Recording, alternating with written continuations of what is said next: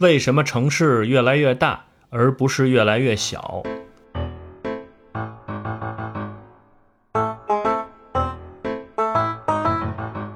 随着社会的发展，现代城市变得越来越大，其最主要的原因在于人口的持续增长。二零一四年，世界人口已经有七十多亿，并且仍然在持续的增长着。另一个重要的原因，则是源于工业革命后的城市化进程。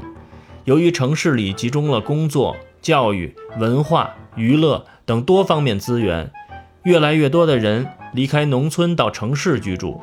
中小城市的人口也向大城市流动，一些特大城市由于其在社会、经济、文化体系中的重要地位，往往吸引了世界各地的优秀人才移居，这样城市也就越来越大了。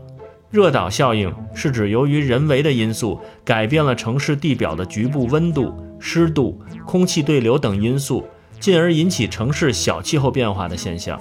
是城市气候最明显的特征之一。